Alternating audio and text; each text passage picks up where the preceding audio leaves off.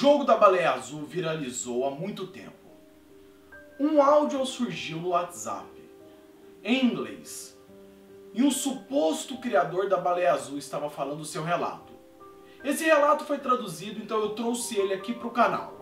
A veracidade dele permanece em dúvida, porque ninguém sabe realmente se foi o criador.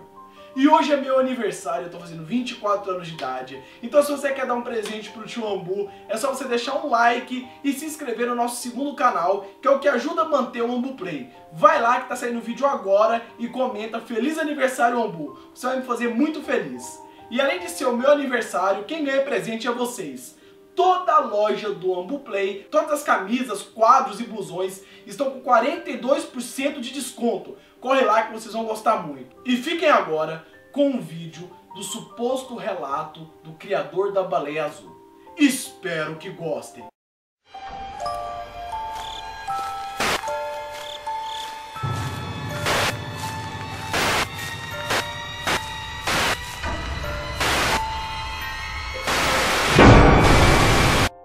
Me chamo Sam. Sou um adolescente cheio de problemas, que busca refúgio em meios virtuais, já que meus pais não têm tempo para mim. Moramos em uma cidade no interior do Texas chamado El Paso.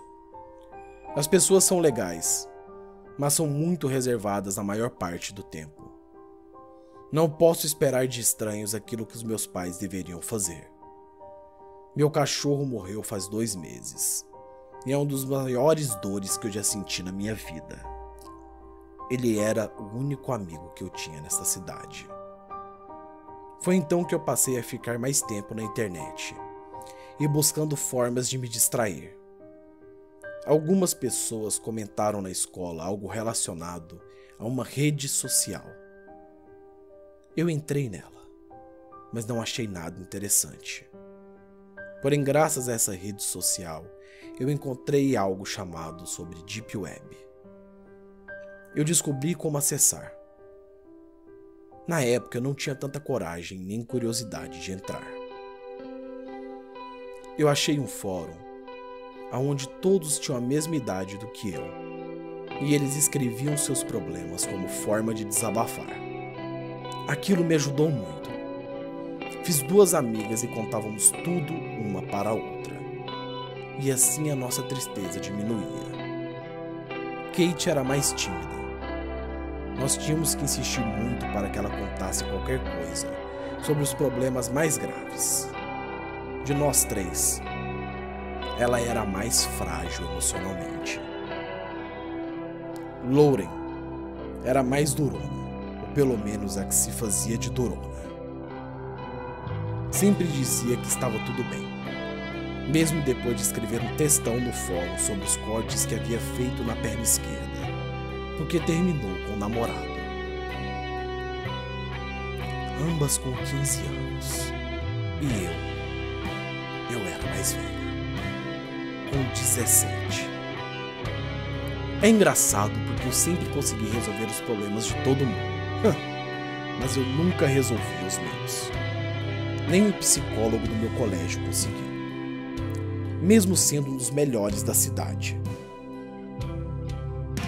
Engraçado, né? Como às vezes as pessoas tentam nos ajudar e não.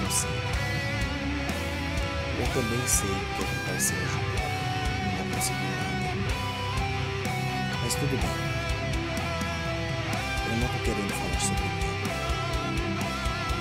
eu comecei a me interessar por psicologia, na esperança de tentar ajudar a mim mesmo.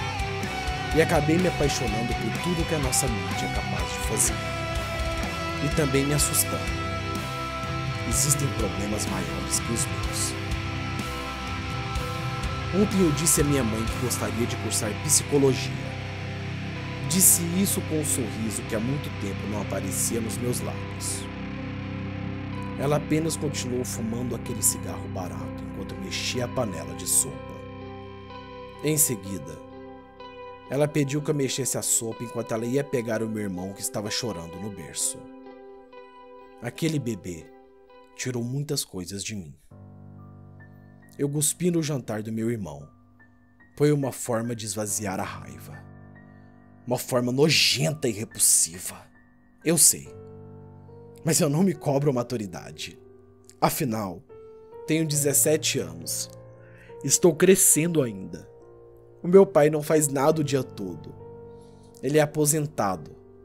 Minha mãe vende tortas de maçã verde. As tortas são populares na vizinhança. Dizem ter um gosto especial. Aposto que são as cinzas de cigarro que ela deixava cair na massa. As piores dores não são as dores físicas, são aquelas que machucam a alma.